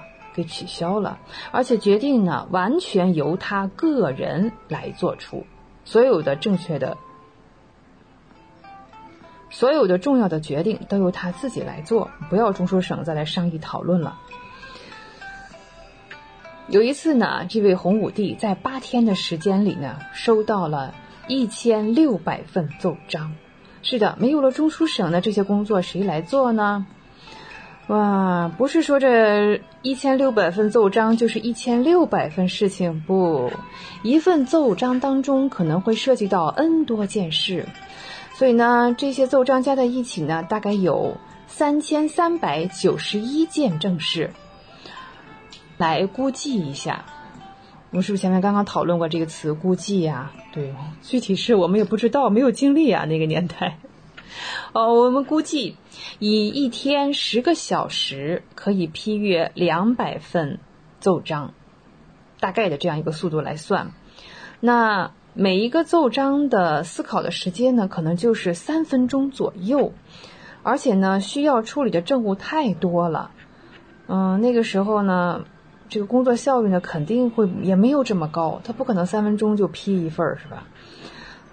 皇帝呢，反而成为了这个行政嗯效率当中的一个瓶颈。如果说这个皇帝不够勤奋，这个政事呢，嗯，马上就会瘫痪下来，啊，搁置不前。虽然朱元璋啊，洪武帝是也是一位暴君呢，不过他的这个继任者们啊，都有自己的密探，还有监狱，啊，是不是想起来了《龙门飞甲》这部电影？对于朝廷有微词的人呢，都会受到折磨啊，还有酷刑，即使是高官也不例外啊。如果皇皇帝认为你有一心，你有二心啊，也可以让你受到致命的刑罚，甚至是在朝廷上就可以啊停杖。哎，这个刑罚就是这个意思，停杖。这也是从蒙古人那里承袭来的一种手段。尽管如此呢，我们要说这个儒家思想和大一统的精神呢，贯穿中国历史的始终，至今也是这样的。虽然受到了残酷的刑罚，但是呢，官员们啊，大多数还是会坚守奉献和忠心这样一种精神。这就看出了中国这个儒家伦理教化的有多么的深入哈。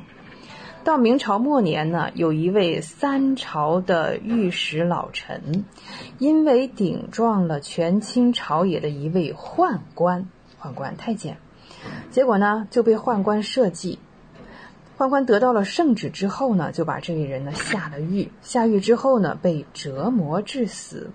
他在呃写给儿子的遗书当中呢，啊，他表明了自己不怕死亡。因为他的身体呢是属于皇帝的，是的，君要臣死，臣不得不死。永远记得中文了不得，中文不得了。我是轩轩，也欢迎您继续收听怀卡托华人之声的其他栏目。下期节目我们再会，再见。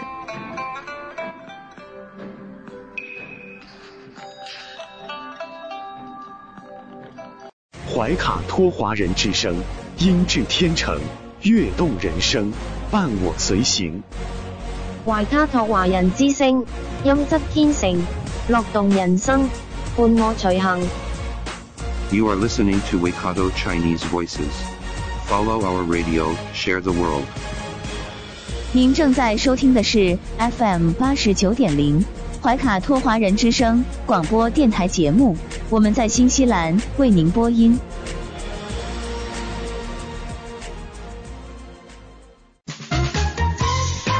娱乐八卦聊一聊，吃瓜群众闹一闹。怀卡托华人之声中文广播，文艺模范生潇潇主播，每周六新西兰夜间九点整，带您一同笑谈风云。吃瓜不信瓜，快乐你我他，造谣键盘侠，得法制裁他。哈喽哈喽，瓜友们，大家好呀！这里是吃瓜群众们的 FM 八十九点零怀卡托华人之声中文广播电台小谈风云，我是你们的瓜主潇潇同学。所谓人在家中坐，瓜事儿无限多。今天你们的派瓜员又来给大家送瓜来啦！那在今天节目的开端呢，瓜主并不想要直接和瓜友们一起吃瓜，而是想要以另外一种方式与各位瓜友们来一次深夜茶。话会，相信啊，各位瓜友们对于主播这个行业呢，已经不是那么的陌生了。在直播间以一个更加优惠的价格拿下自己心仪的商品，似乎已经成为了一部分人在买东西渠道的选取上所做的首选。而与此相对应的，便是这些电商以及带货主播，至少啊，看上去一定啊都是最亲切的。而有一些脾气性格非常好的主播，下播后呢，也会与观众朋友们一并互动。但是瓜友们都说啊，网络这个地方什么人都有，也许有人每天看直播呢是为了买东西，而有些人呢。是为了看直播而买东西，当然啦，更多的可能只是喜欢与某一位主播进行互动，买不买东西倒是其次，至少每天在这个时间段，可以有这么一个地方让你当成树洞，就这么躲着休息一会儿。可最近瓜主所遇到的一件事情，却让瓜主第一次实实在在地感受到了来自于网络的恶。那事情是这样的。那天呢，瓜主与其他千千万万的网友们一样，开了橙色软件，随便去到了一个直播间。起初啊，一切都是那么祥和，瓜主呢也没多想，便把手机放在了一边，当成背景音乐。直到后来，突然主播的声音变了，似乎有事要哭的感觉。一方面呢，瓜主觉得很莫名。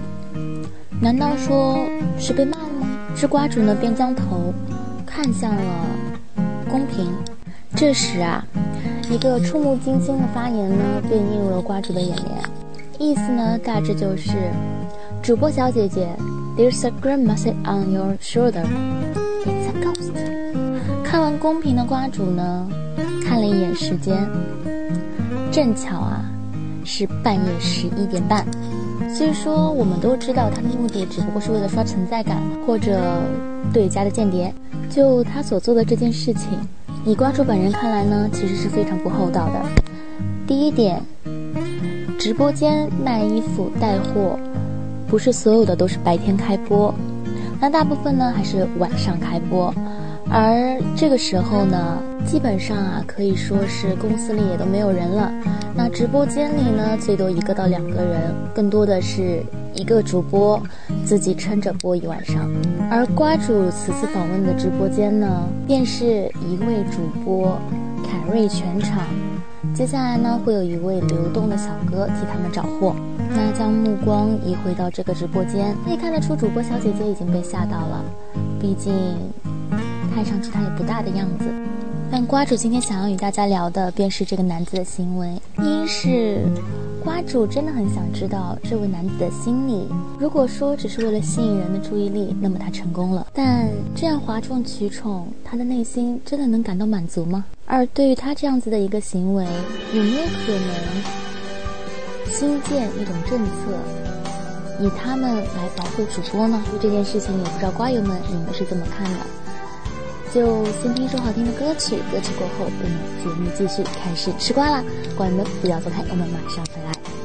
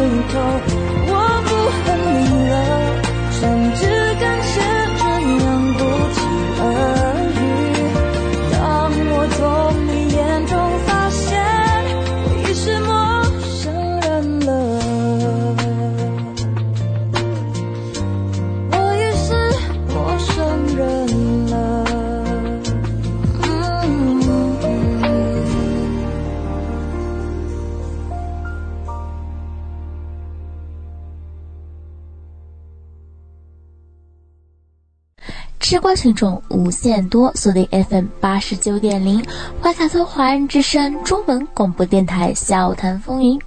Hello Hello，瓜友们，大家好呀！我是你们的瓜主小叶同学。瓜友们，大无语事件发生了，这二零二二年第一个翻车的人，他。出现了这位呢，他的私生活啊可以说是相当低调的。而当他出现在热搜上面或者公众眼前的时候啊，也很少是因为他的家庭或者说一些小道消息。也正是因此呢，瓜主在看完这则标题之后啊，并没有将他与。惊天大瓜连在一起，只是不曾想啊，这 flag 呢，果真不能乱立，因为人家的这篇文章啊，根本一点都没有跑题，好吗？而这位翻车的主角啊，竟然是我们的黄渤老师，这又是怎么回事？要知道，黄渤老师呢，一向都是非常尊重女性的。并且呢，虽说在他的人设当中啊，并不包含一项宠妻爱妻的人设，但在瓜主看来呢，婚姻毕竟是人家小家庭的事情，轰轰烈烈，倒真的不如两个人一起过日子，平平淡淡，细水长流才是真。所以说呢，对于明星恋爱、结婚，他们的生活啊。越是没有消息，那就越是好消息。所以说，当黄渤老师这一次被爆出疑似出轨的时候，瓜主才会如此之惊讶。那事情究竟是怎么一回事呢？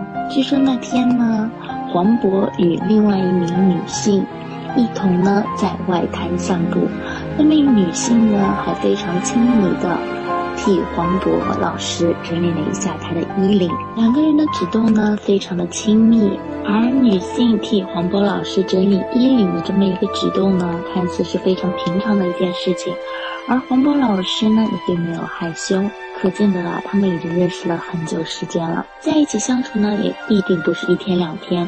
随后啊，当黄渤老师与这名女性一同出去逛街的时候，两个人呢似是掩人耳目般的各逛各的，但是呢。也会在选中东西之后询问对方的意见，并且啊，最后离开商店的时候呢，也是一同出去的。有网友就调侃啊，这不就是掩耳盗铃吗？而这篇稿子一经发到网上呢，也是掀起了轩然大波。毕竟这么多年以来，黄渤老师并没有因为他与太太之间的关系、他的私生活而上过热搜，所以。这会儿一时掀起千层浪也是很要命的，而得到此消息的黄渤老师呢，也是立刻下场辟谣了，但是呢，语气呢不免有些无奈。他表示啊，这位女子呢，绝对绝对不会是他的情人，但是两个人的确关系很好，并且认识了很多年，他们全家也都知道他是亲人一般的存在，而这位女子呢，并非旁人。便是他黄渤的经纪人。要知道，黄渤老师这么多年可就这一个经纪人啊。其实，经纪人与艺人之间呢，更多的便像是家人一般的存在。那亲人之间互相整理一个衣领，怎么了？黄渤老师表示啊，能够爆出这样的一条消息，他与他的经纪人也是非常懵，而包括嫂子在内，他们所有人呢。竟一时无语，不知道该如何回答。不过有一说一，我们对比一下去年的这个时候和今年的这个时候，今年的娱乐圈，较去年相比，真的已经非常风平浪静了。而现在的平静，究竟是黎明前的黑暗，还是暴风雨之前的宁静？我们拭目以待。好了，这颗乌龙瓜呢，就先吃到这里。一首好听的歌曲过后呢，我们节目继续，不要走开，我们马上回来。除了想你，除了爱你，我什么什么都愿意。翻开日记，整理心情，我。真的真的想放弃。黑眼白的皮书想起分开那一天，微风吹过，无法带走无可自拔的思念。有点想回头，爱的还不够，若真的甜言。今天我锥心的痛，为什么恍如一场梦？Baby where did we go wrong？为什么我们曾经住的公寓依然去楼空？Yeah，I know。Just like a wave, you come and go. Leave me alone and better on my own. Oh no，你要的东西全部打包，全部都带走，不必回头，不必考虑我内心感受，这一切我都不知拥有，都值得为你冲动，理解背后自我抽空。Oh no，把留给我的伤都打包，一并也带走，别再幻想我会为你再次停留，停留，放手，放手，为爱疯，尝过的痛，得到的一切成为肯值得我犹豫，不值得我考虑，不值得我爱过你。这种回忆不值得我提起，不值得想起，不值得哭泣。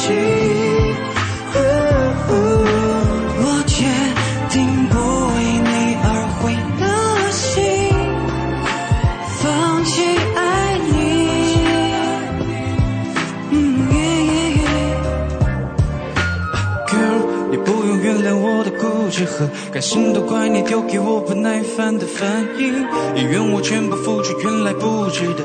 你就像繁星，总是让我没有办法看清楚与暗幕之间，察亮眼里显得格外忧郁，像被困在孤岛的海鸟的心早已被偷去。我躲在汹涌人潮，才不会感到忧虑。你我的回忆都沉入了海底，再把笔记塞进抽屉。美好的回忆是冰冷的稻子，沉默的方式刚才像是未知像是开始讲起过去变得难以启齿的柔弱对错，想要挣脱。对于这种结果，从没想过是你和我。I will keep me quiet, you are always right。值得我期待的雨，rain rain rain rain，值得我去爱，却不值得依赖。You are me and 这感情不值得我犹豫，不值得我考虑，不值得我爱过你。这种回忆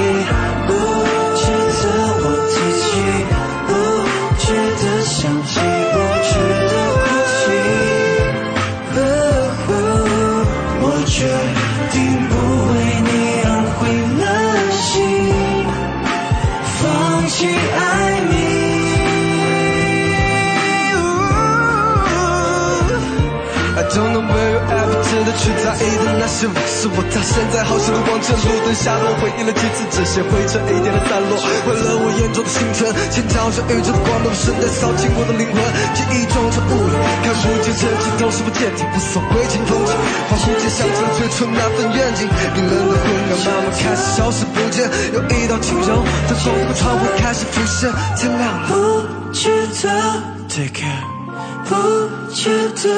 回家好好的，不值得。我还没醒，不值得。我想睡个好觉，Good night。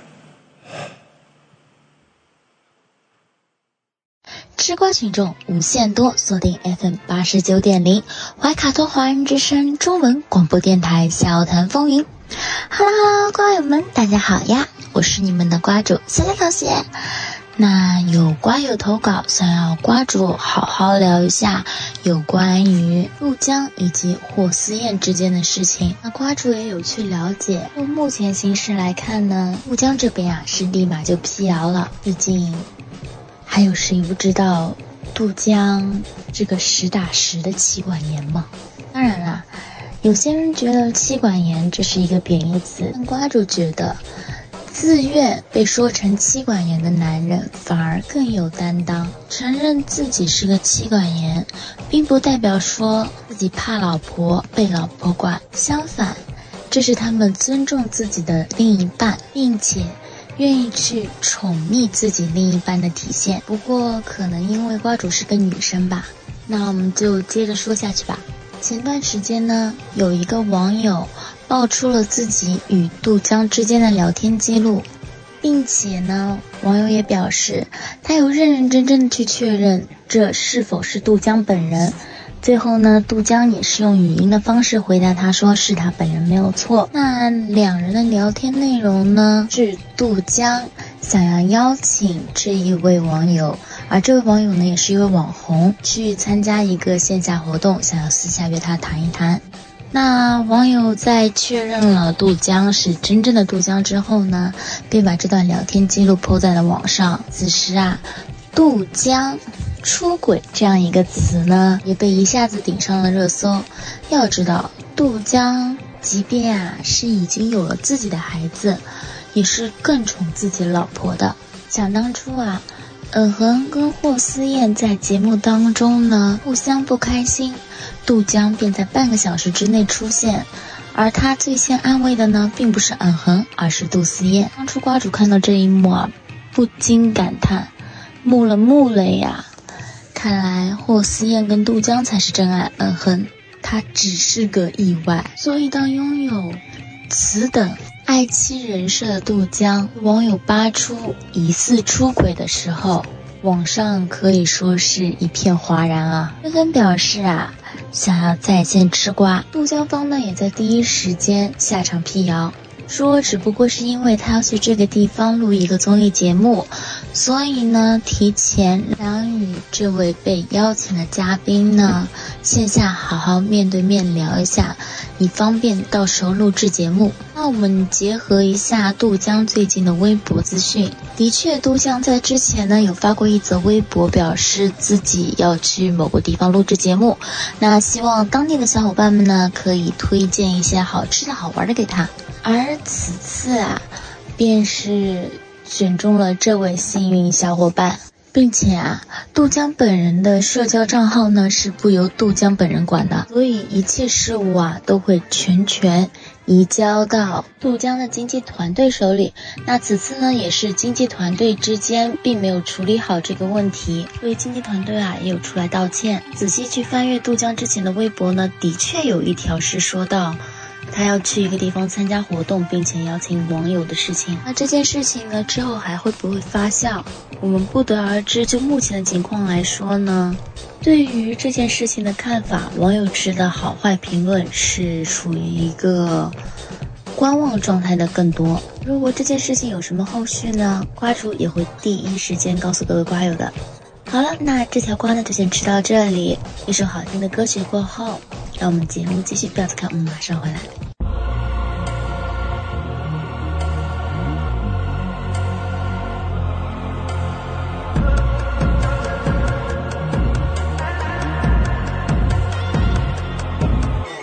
最新怪异。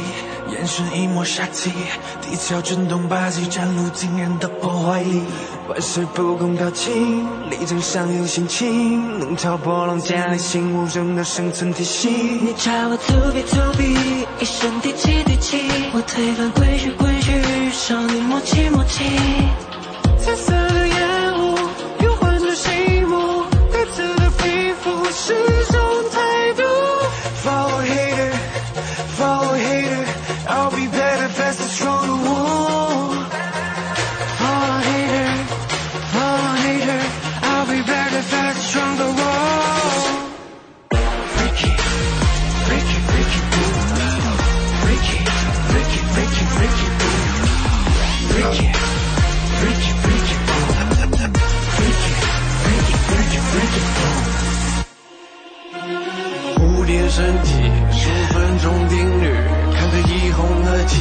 气，蜂拥而至的绑架语。其实火焰氤氲，只有刻骨铭心。有时畏惧，你是流血和造梦激起。你看我靠近靠近，一路过气过气，我不是吹嘘吹嘘，人格独立独立。彩色的烟雾，又换着醒目，自信的恼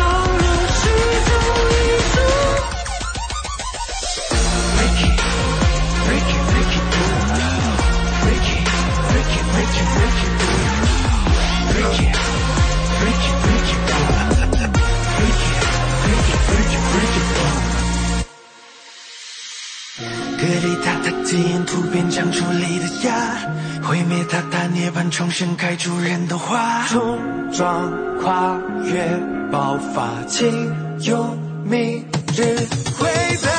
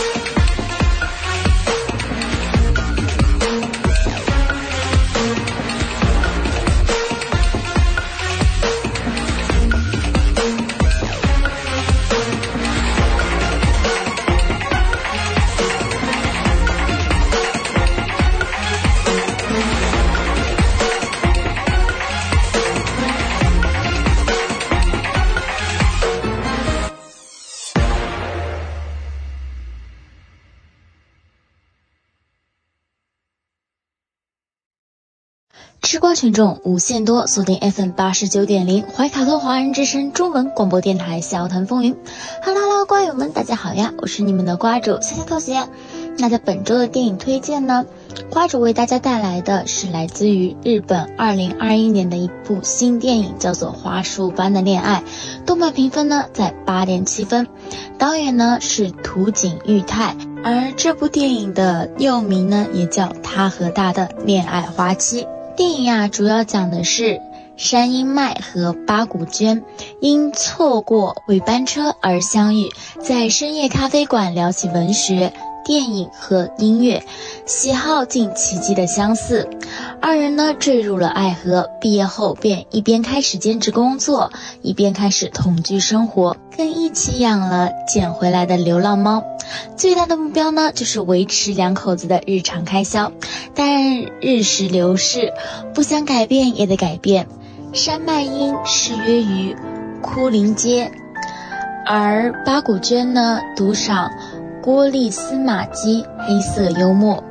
五年盛放，世上唯一的花未必结果。爱情若只如初见，垫底辣妹借着雨点说爱你。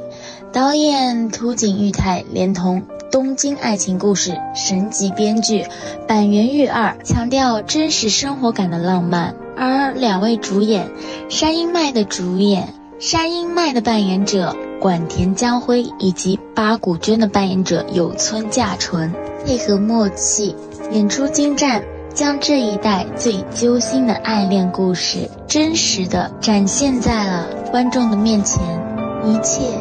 始于共同的爱好，两个人因为共同的爱好而结合、相识、相知、相恋，最终却还是败给了生活，败给了柴米油盐酱醋茶。一切始于爱情，却发现两个人的结合不单单应该只有爱情，让瓜主想起了：你究竟是嫁给了爱情，还是嫁给面包呢？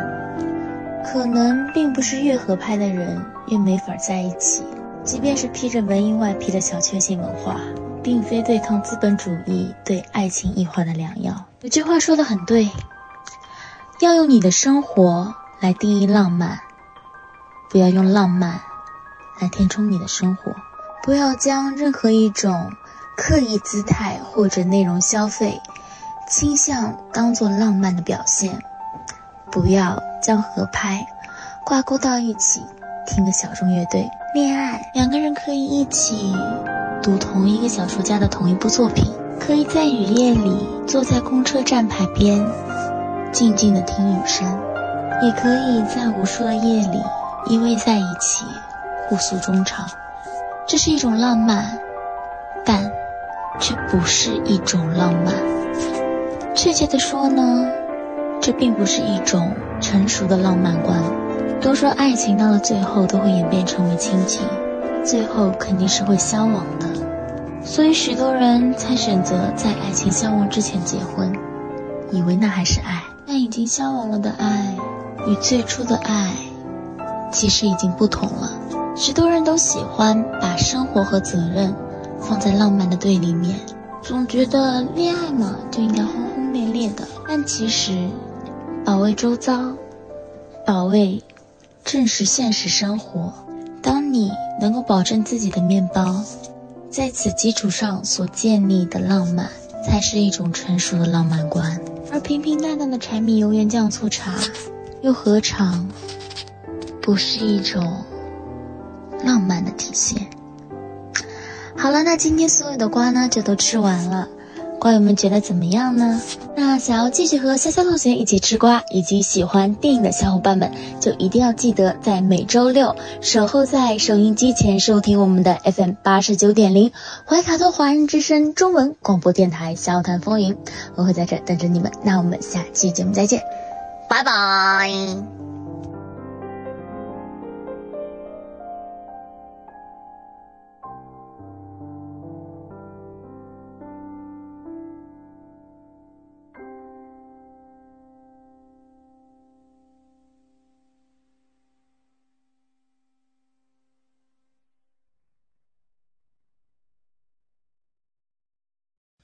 时间来到了快要九点钟，我们今晚黄金时段的华语广播也将告一段落。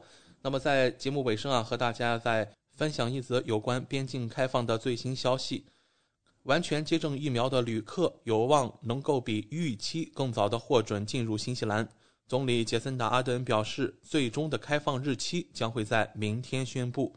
请各位听众关注我们的节目和明天即将出版的《中心时报》。我们和您相约在下一个黄金时段空中电波，再见。怀卡托华人之声，音质天成，悦动人生，伴我随行。怀卡托华人之声，音质天成，乐动人生，伴我随行。You are listening to Waikato Chinese Voices. Follow our radio, share the world. 您正在收听的是 FM 八十九点零。怀卡托华人之声广播电台节目，我们在新西兰为您播音。